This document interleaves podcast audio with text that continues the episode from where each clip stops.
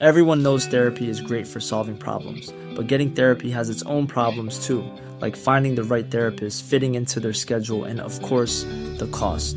Well, BetterHelp can solve those problems. It's totally online and built around your schedule. It's surprisingly affordable too. Connect with a credentialed therapist by phone, video, or online chat, all from the comfort of your home. Visit betterhelp.com to learn more and save 10% on your first month. That's BetterHelp, H E L P. ¿Quieres un podcast con producción profesional? www.malpasitopp.com. Este podcast es producido por Malpasito.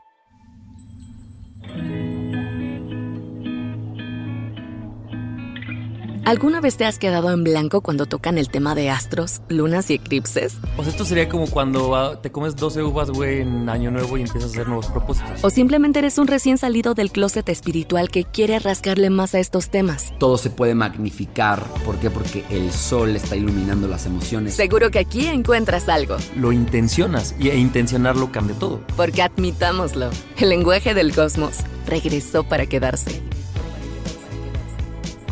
¿Astro What? El podcast para que no te quedes con la cara de What la próxima vez que veas a tu amiga de los cuarzos o te pregunten cuál es tu ascendente o dónde tienes tu luna. Con Esteban Macías y Javier Basurto.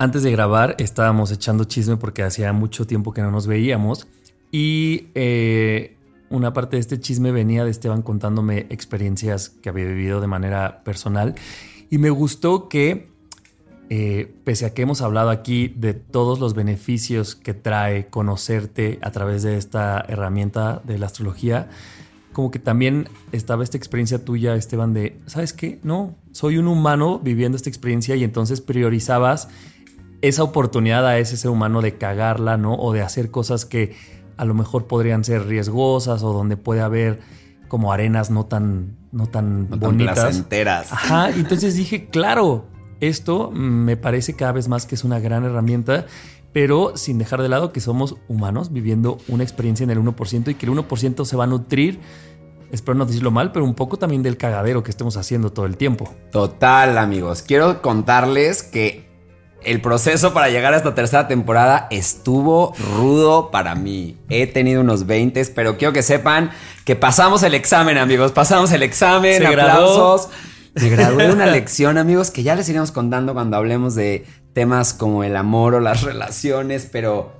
Pero pues ya estamos acá, ya estamos acá de regreso. Astro What, tercera temporada. Tercera temporada, que ya lo habíamos dicho en muchos lugares, va a ser eh, de planetas, específicamente de planetas, y quiero que nos ayudes a manera de resumen, ¿por qué o cuál es el, el juego y el rol que forman los planetas en todo esto que hemos venido hablando de la rueda zodiacal, por ejemplo? Wow, ya me la dejó, o sea, me la dejó ir, gente. Me la, así de ir una. empezando. De una, o sea, me sentí entrando al salón de clases, ya sabes, y toparte con, con este alumno cagante que seguramente fuimos en algún momento y que lánzale a la, a la maestra en primer día pregunta incómoda, ¿no? Y es como, Para entrar de lleno, ya quiero saber, Mish. Entonces, a ver. Primero, yo creo que hay que decir a la gente que si está escuchando esto por primera vez, entienda que esto es un podcast en el cual estamos hablando acerca de entender la astrología de manera fácil, sencilla, desde cero, como una herramienta de autoconocimiento. Y haciendo ese contexto, yo lo que le recomiendo es que se escuche el episodio 1 de la temporada 1. Eh, ¿Por qué? Porque vamos a ir construyendo esto de poco a poquito. Pero, y si no, pues que es acá, porque estoy seguro que le van a venir reflexiones súper buenas. Y a ver, vámonos con los planetas. Hemos estado diciendo todo este tiempo que mm, lo que es arriba es abajo. Como que esa es la parte con la que me gustaría empezar. ¿Y a qué se refiere eso? Significa que el modelo o la manera en la que está creada el universo de alguna forma existe aquí abajo, ¿no? Tiene una réplica acá abajo. Esto es una maqueta. Claro. Eso significa que entonces todo lo que nos rodea, todo lo que hay afuera, está representado por algo dentro de nuestra existencia, dentro de nuestra realidad. Bueno, pues los planetas son un pedazo de esa realidad, ¿no? Y son grandes pedazones, ¿no? Uno de ellos es nuestra casa, en donde habitamos. Y son espacios energéticos también que están dentro del mundo material. y eso Forman parte del 1%. forman parte del 1%, definitivamente se están moviendo, los podemos tocar, los podemos ver, están en la realidad y son, digamos, parte de la maqueta general y esa parte de la maqueta de lo que está hablando es de cómo ellos actúan como regentes de un sistema. Tienen cierta energía, emanan ciertas cosas. De hecho, incluso se ha dicho que sueltan una energía llamada neutrinos eh, que de alguna forma impactan a, a- todo lo que hay alrededor, ¿no? Nosotros, a ver, como que a veces se nos olvida que somos personas que sí estamos siendo impactados. A ver si a la- el mar se mueve de manera distinta cuando la luna está en ciertas posiciones, y yo sé que tiene que ver con una fuerza gravitacional, eh, yo lo entiendo, vámonos al mundo de lo material, pero eso quiere decir que hay una energía ocurriendo y que nosotros no somos parte de lo que está pasando en el mundo, entonces lo que es arriba es abajo. Estos planetas contienen energía, eh, también de alguna forma nos sirven como un arquetipo, están Claro. relacionados a ciertas energías O sea, podría ser como la forma física de entender eso que está jugando ahí arriba. Exactamente, lo ¿No? acabas de decir perfecto. Es la forma física de entender lo que está pasando ahí arriba y cómo se está ordenando la energía. Vivimos en un sistema. Entonces, esa energía nos está afectando. De hecho, eh, ha habido investigaciones, por ejemplo, ya de personas serias eh, que han querido saber, por ejemplo, por qué la luna nos afecta emocionalmente, ¿no? O sea, psicólogos que han de verdad investigado con los movimientos de la luna de forma cualitativa. Eh, y hay una muy famosa, en este momento no tengo el nombre, se los va a dar en un segundito, gente, pero eh, Mark Filippi, ya, me acordé, vino a mi mente. Y este hombre lo que hizo fue eh, dar, como mantener un track, ¿no? De, de cómo se comportaban las personas psicológicamente cuando los movimientos de la luna y se dio cuenta que se repetían patrones. Se dio cuenta que se activan ciertos neurotransmisores en el cuerpo cuando de alguna manera están ciertos ciclos lunares y esos neurotransmisores nos llevan de alguna manera biológica a comportarnos de cierta manera. Entonces quiere decir que esta energía, desde el 1 y el 99%, sí nos está afectando y todo el tiempo estamos siendo digamos, impactados por ella. Esa es la palabra que quiero usar, impactados, ¿no? Entonces, para poder entender el sistema astrológico, lo hemos dicho en todas las temporadas, hay que entender que los verdaderos operantes entonces son los planetas. ¿Por qué? Porque son los que están en el mundo físico. Y porque en nuestra vida, así como nosotros somos los verdaderos operantes de este gran videojuego, los planetas también son un pedazo de la fisicalidad y son los operantes de la historia que queríamos contar. A ver, una pregunta, y esto se escuchó en la temporada 2. Hablábamos mucho de las casas, ¿no? Y entonces, y justo cuando te leen la carta astral, o la carta astral más bien significa ver tu. Esta huella dividida en 12 casas y viendo cómo suceden ahí cosas. ¿Estarías diciendo entonces que el dueño, entre comillas, así decirlo, de la casa es el planeta? No. El dueño de la casa realmente es el signo, pero el dueño del signo es el planeta. Hay jerarquías. Es como una jerarquía, ¿no? O sea, digamos, en la jerarquía el planeta está arriba. Exacto, en la jerarquía signo. el planeta está arriba del signo, ¿no? De hecho, se dice que cada planeta rige a un signo. Y como dijimos, ¿qué son los signos zodiacales? Son espacios energéticos, son caminos, de alguna manera, para poder hacer el trabajo que tenemos que hacer de conciencia de manera individual. Entonces, solo son representaciones energéticas de caminos que vamos a tener que seguir para adquirir ciertas lecciones. Bueno, pues el planeta, que es la representación material, de todo un paquete de energía rige por afinidad ciertos signos, ¿no? Entonces tenemos ahí ahora sí a un dueño de un espacio y ese espacio a su vez juega el rol de una casa astrológica Ok. y va a regir ciertos temas en nuestra vida. Y por ejemplo, tú como una persona que interpreta cartas o que lee cartas, podrías decir que si tú ves una carta y la complejidad de ella, ¿le darías más peso al acomodo de los planetas 100%. que al, que al Que acomodo de los de signos? los signos, 100%. 100%. 100%. Ok. es importante saber dónde están los planetas porque quiero que te imagines que entonces, eh, si esto es como un lenguaje en donde estamos ordenando a una energía que no es material, porque eso es lo que estamos haciendo, ¿no? Esto es un, la astrología es una herramienta simbólica para poder, una herramienta para poder entender un sistema que está no ve. ocurriendo, que no se ve, Claro. ¿no? Entonces hay diferentes maneras, lo hemos hablado, ¿no? El tarot puede ser una manera de entenderlo, el esoterismo en general es una manera de querer entender esto. Y de alguna forma habíamos dicho que pues todo tiene razón y al mismo tiempo todos están viendo un pedazo de esto. La astrología lo mismo, está usando al cielo y lo está dividiendo. Tuvimos que dividir al espacio en diferentes pues cachos, ¿no? Y lo que hicimos fue a través de la observación, a través de algo muy empírico desde hace miles, miles, miles, miles de años atrás. Yo siempre digo que la astrología es de las primeras cosas que el ser humano hizo, ¿no? De manera muy natural observar el cielo. Lo hemos visto en todas las culturas. Se han dividido estos espacios de diferentes maneras. Entonces, cada planeta, digamos que ocupa o liderea, vamos a ponerlo así, ¿no? Liderea los temas y la energía que, a la que nos estamos enfrentando. Entonces, o sea, si fuera, si esto fuera una ñoñez de Harry Potter, digamos que este Slytherin o cómo se llaman las casas, o sea, esos, esos nombres serían los planetas, así de aquí yo mando, o sea, o aquí sucede. Serían no, serían. ¿Te acuerdas que en Harry Potter había un fundador de cada una de las casas? Si así lo quieres ver, esos serían los planetas. No es como. Es el güey que vive dentro de la casa. Entonces, en la casa de cáncer, ¿quién vive? La luna. La luna. ¿No? La luna es la dueña y señora de la casa de cáncer.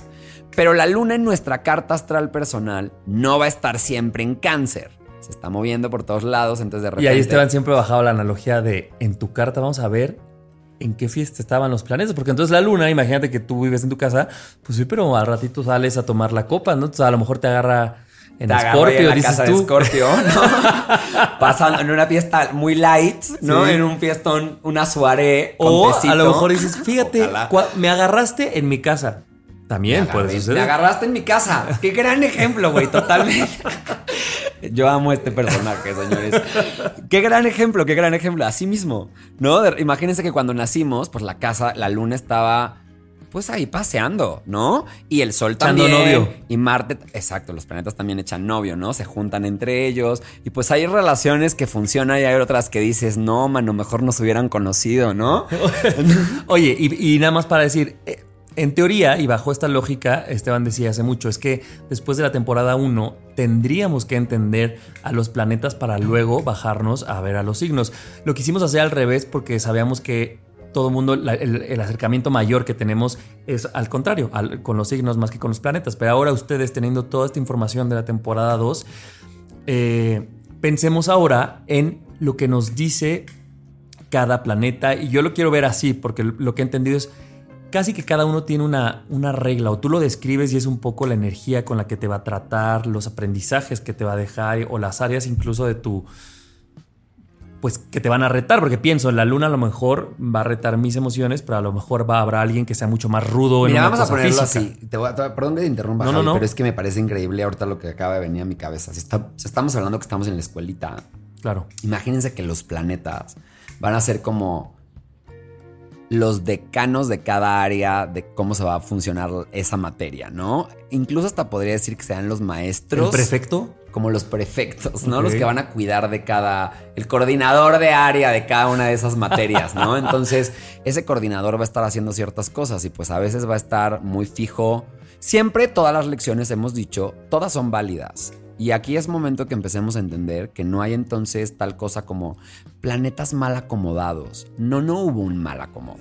Si estamos hablando, güey. El que te tocaba, carnal. tu alma eligió esta, ese acomodo.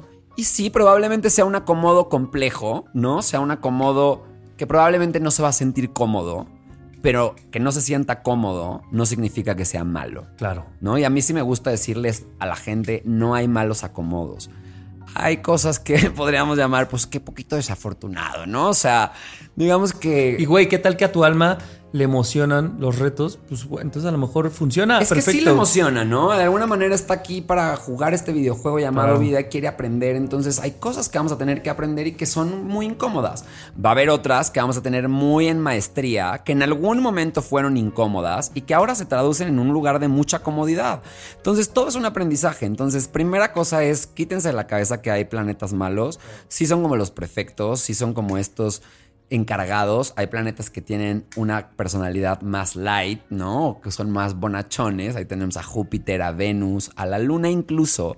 Y tenemos algunos planetas que pueden ser un poquito más rudos, ¿no? Entonces tenemos a Saturno, tenemos a eh, Urano, ¿no? O Marte. Claro. Entonces pues van a traer un cierto nivel de complejidad diferente y nos van a hacer entender también facetas de nosotros. Ahora, si todo lo que es arriba es abajo, quiere decir que cada planeta también se relaciona con partes de nosotros.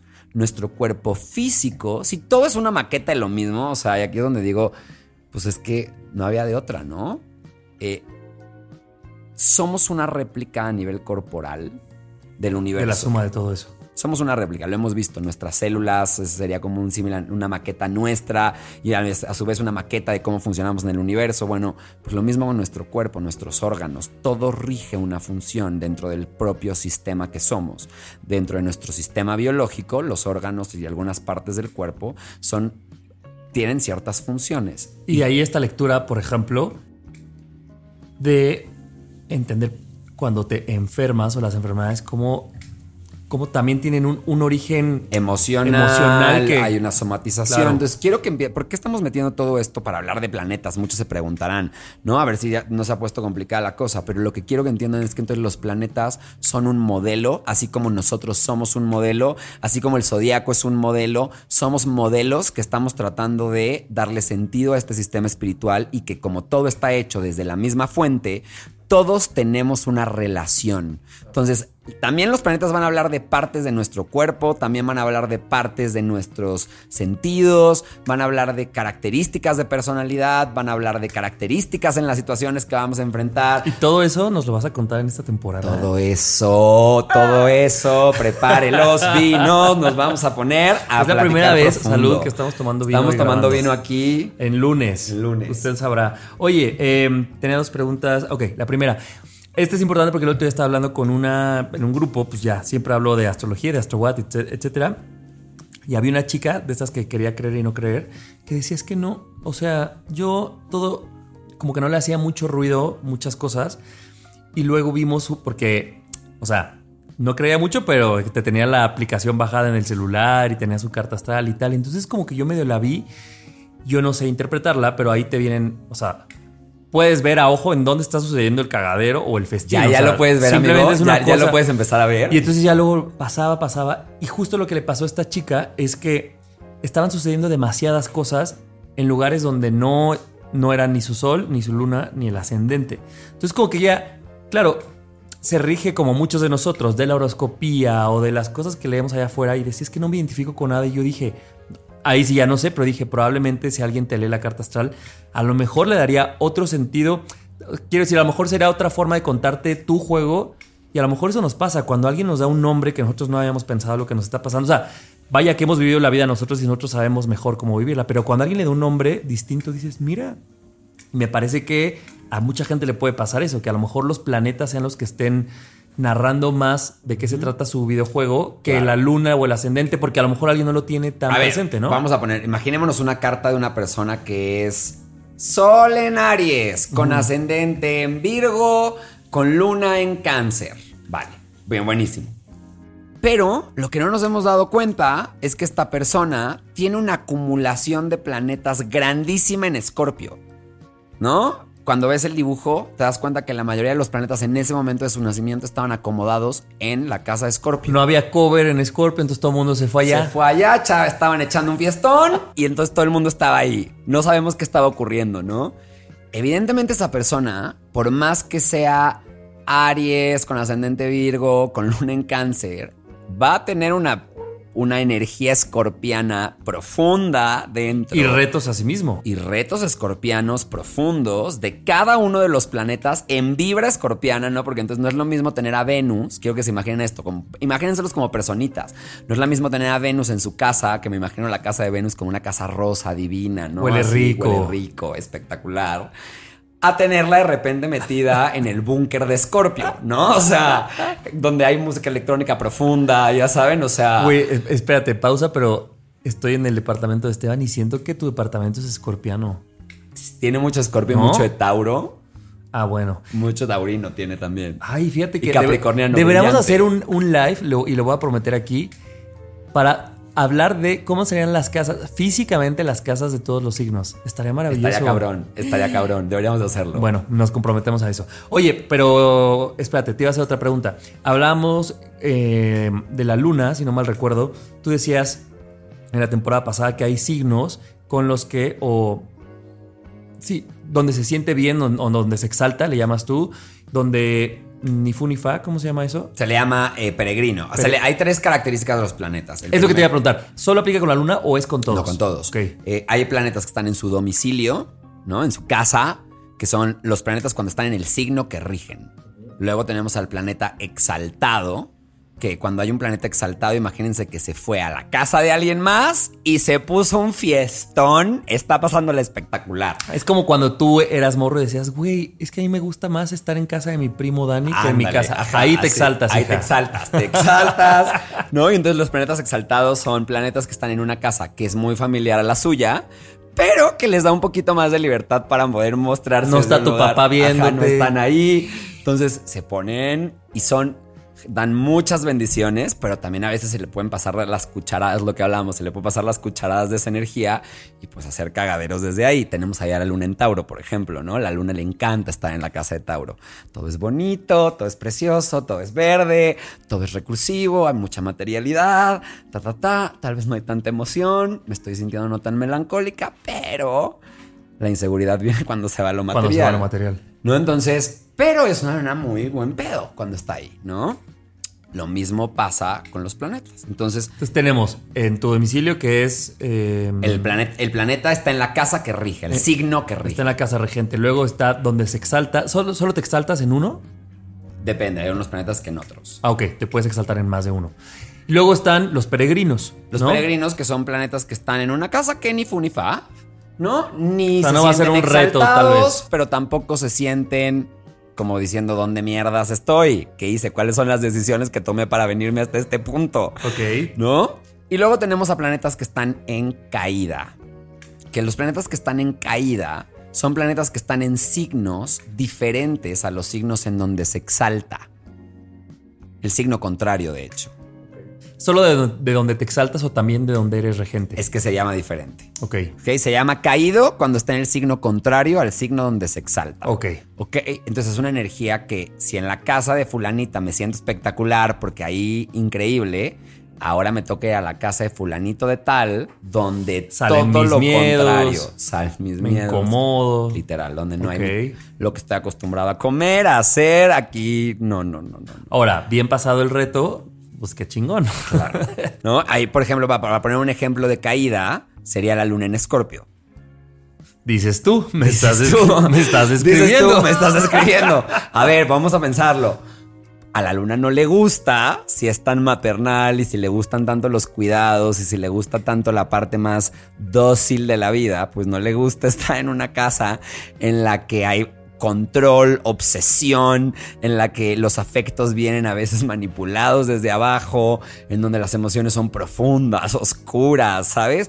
Evidentemente va a ser una, va a ser una luna muy power que va a salir súper poderosa y transmutadora, pero pues no es particularmente el mundo de Dorothy eh, en su aldea, ¿no? Es más como la casa de la bruja, Y, mago de y- Oz. y siento, güey, que más allá de si tienes las herramientas para sacarle el jugo a, estas, a estos acomodos, creo que independientemente si lo logres o no, para llegar allá sí hay un proceso doloroso, o sea, en medio, ¿no? Sea, como que sí va a ser un proceso de eh, me duele, me duele, y ya luego, a partir de ese dolor o de esa incomodidad, es que lo resuelves. Pero si hay una partecita o partezota, cada quien sabrá cuánto le dura, pues que te reta, muy cabrón. Sí, ahí es donde está la lección, güey. Pues les dijimos que veníamos a la escuela, no veníamos a Six Flags.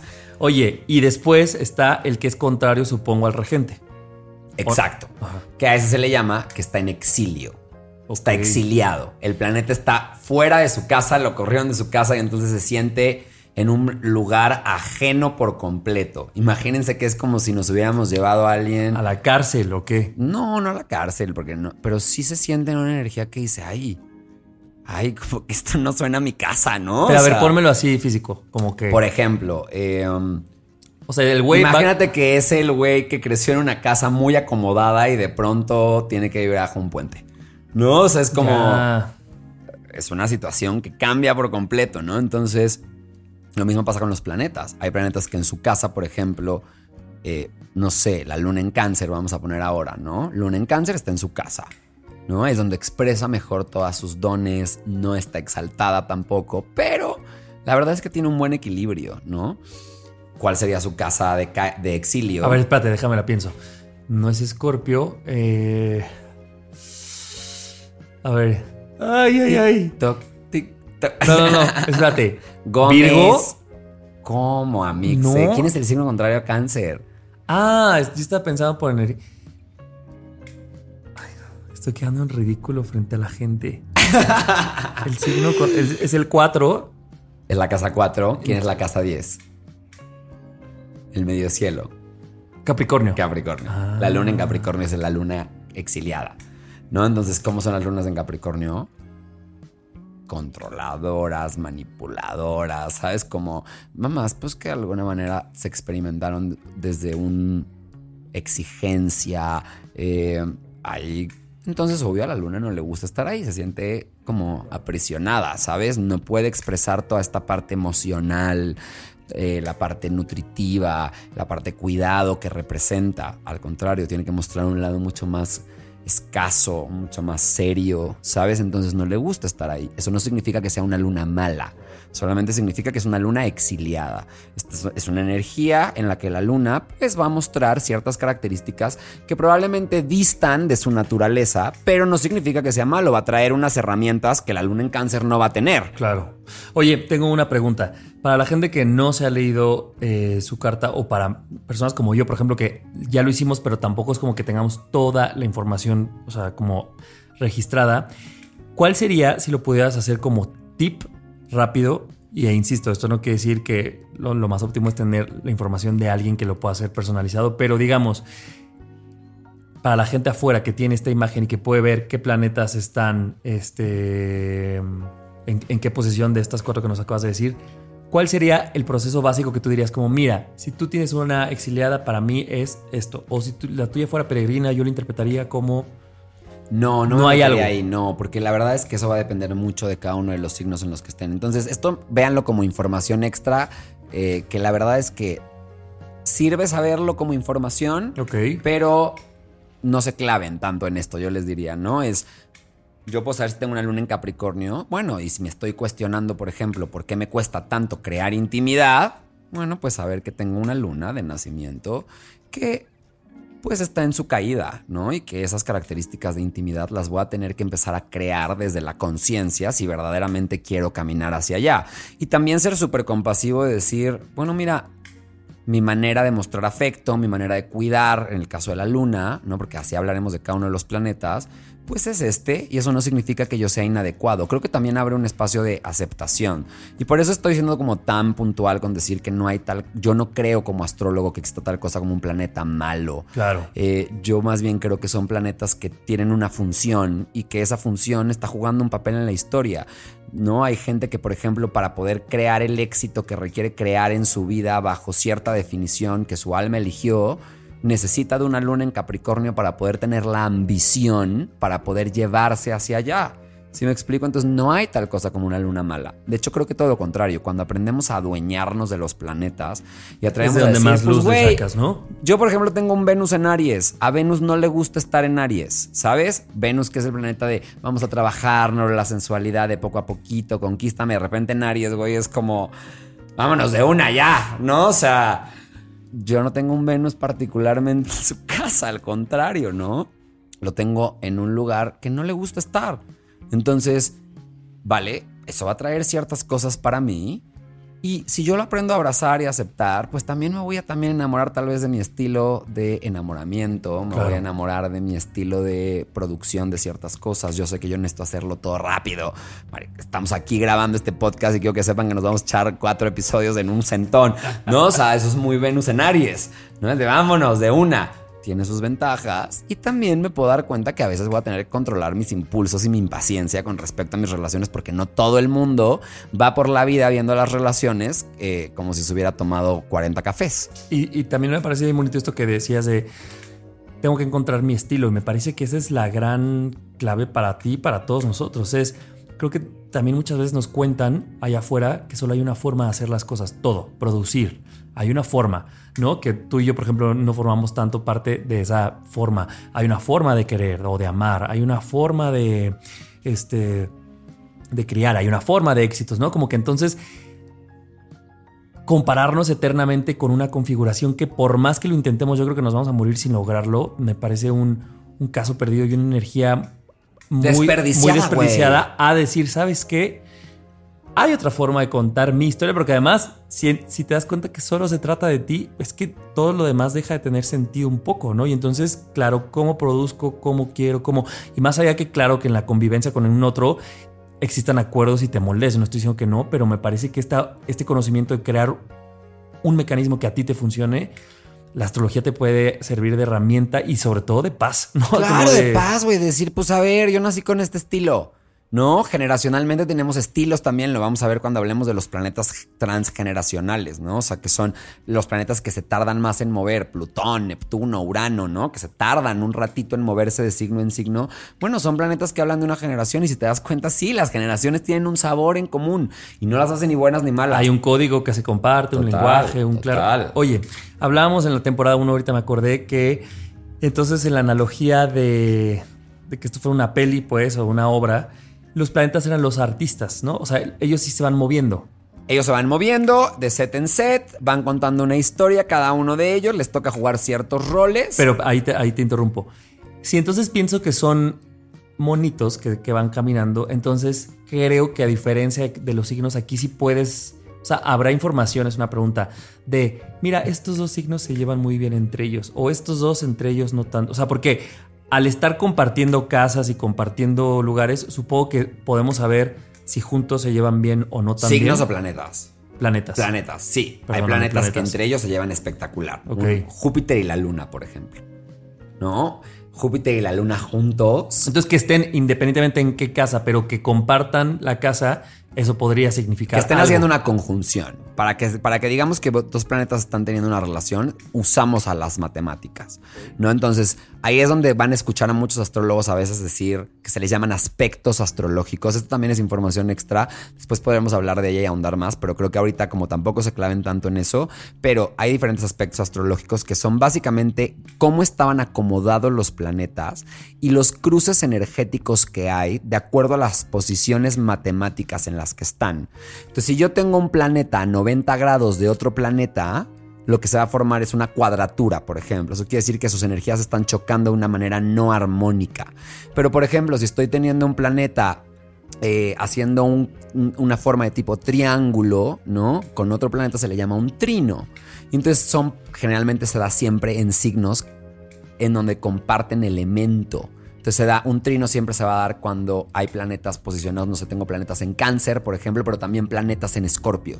Y también planetas en eh, cáncer, escorpio, en. Piscis. Entonces, como son signos del mismo elemento, están jugando a, A lo favor, mismo. están pensando de una manera muy similar, entonces están tirando buen pedo entre ellos. Mm. Digamos que de casa a casa donde está ocurriendo la fiesta, se están mandando chupes, están mandando hielos, se están Te mandando... mando un mensaje. Ahí viene la patrulla, aguas. Ahí viene la patrulla, niños, ya viene. O sea, se están echando la mano. Y hay otros que están emputados, ¿no? Como cuando están eh, casas en- haciendo cuadraturas u oposiciones, ¿no? O aspectos no armónicos. Son casas en las que está tal vez habiendo un fiestón al lado y el de la casa al lado no le está gustando nada El ruido. la fiesta que está ocurriendo ahí. Entonces, para verlo metafóricamente. Entonces, hay planetas que cuando están a menos de 10 grados entre ellos, se le llama conjunción. ¿Ok? La conjunción son dos planetas que al estar tan próximos el uno del otro, en el cielo así estaba pasando, estaban tan próximos uno del otro que literalmente se están, sumando energías. Entonces lo que va a resultar de eso es una energía potencializada de los De la suma de dos planetas. Porque está habiendo una fiesta ahí, ¿no? Entonces, si yo tengo a un Luna Júpiter, Mis amantes cósmicos, por ejemplo. tus ¿no? amantes cósmicos, Venus, Marte, tú tienes una conjunción entre Venus y Marte, yo tengo una conjunción muy ruda que es Saturno, Urano, Neptuno, ¿no? Que están juntos haciendo un fiestón en la casa 12. En Capricornio, ¿no? Y es fiestón. Es un ¿Qué- qué fiestón, fiestón sería duro, güey. Este es un fiestón duro. Este es, Yo creo que es como after. Es un after, es un after de gente muy pesada, güey. O sea, ahí ya se hizo de todo y hay una rebelión. O sea, pero al mismo tiempo hay mucha sabiduría. Entonces es la. Yo, ese, eso es lo que me hace astrólogo. Uno de los tránsitos que me hace tener un don para la astrología. ¿Por qué? Porque está en la casa del oculto. Mira ¿no? qué regalo, ¿no? Hablando Qué de que regalo, la gente podría también- decir, uy, qué obscuridad. Claro, pero mira.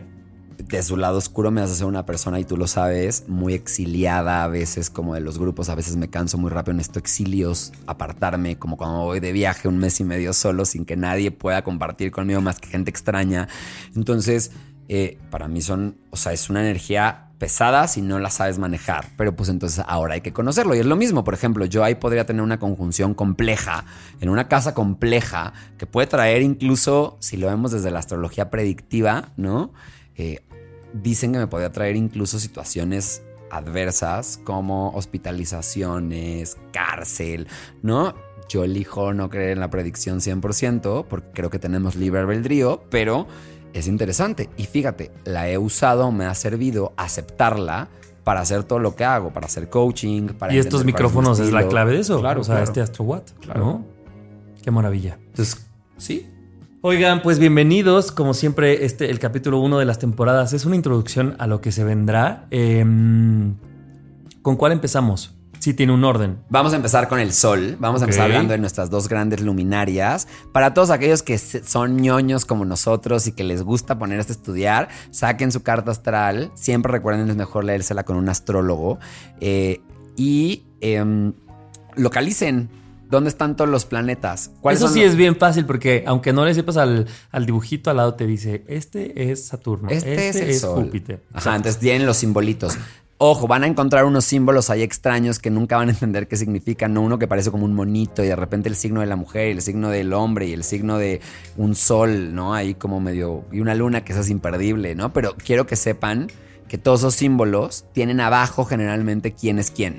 ¿no? O sea, Sí, como sí. este es el sol, este es Júpiter. Ahora, saber si está haciendo una cuadratura o un trino, eso sí está muy cabrón, güey. Eso ahorita por eso les digo, no se claven. Así que fuera. Omitan esas sistema. líneas ahorita, nada más empiezan a localizar. Ay, mira, yo tengo a cinco planetas ocupando la casa de Scorpio. Entonces quiere decir que la energía escorpiana está ahí, a la orden del día. En Y mi capaz, güey, que nunca habías puesto atención a nada de esa energía porque tú decías, no, pero si yo soy Sol Libra, dices. Ajá, ajá. Y, güey, no, también es una. de repente tienes ahí un, una Por- kermés. Por eso, y fíjense, ahorita se van a dar cuenta, seguramente tendrán planetas sucediendo con signos que no tenían ni idea y por eso en la temporada pasada les decíamos, Safo, nomás ponerle play a donde tengan el sol, pónganle play a todo porque somos un sistema y un Total. universo en nosotros mismos y tenemos a todo eso. Pero bueno, bienvenidos a esta tercera temporada, eh, gracias por escucharnos, denle compartir. eh, Califíquenos, por favor, porque eso nos ayuda a llegar a más personas. Y cualquier duda, comentario adicional, felicitación, queja, suger- sugerencia en astro.wat en Instagram, eh, en mi cuenta arroba javier-basurto o arroba guion bajo Esteban Macías. Eso, ya se la aprendió. Nos escuchamos la próxima semana. Cuídense muchísimo, que tengan un gran día, noche, lo que sea que estén haciendo, dense con todo. Te amo, amigo. Yo a ti. Bye. ¿Astro What? La guía fácil para entender lo básico de astrología con Esteban Macías y Javier Basurto.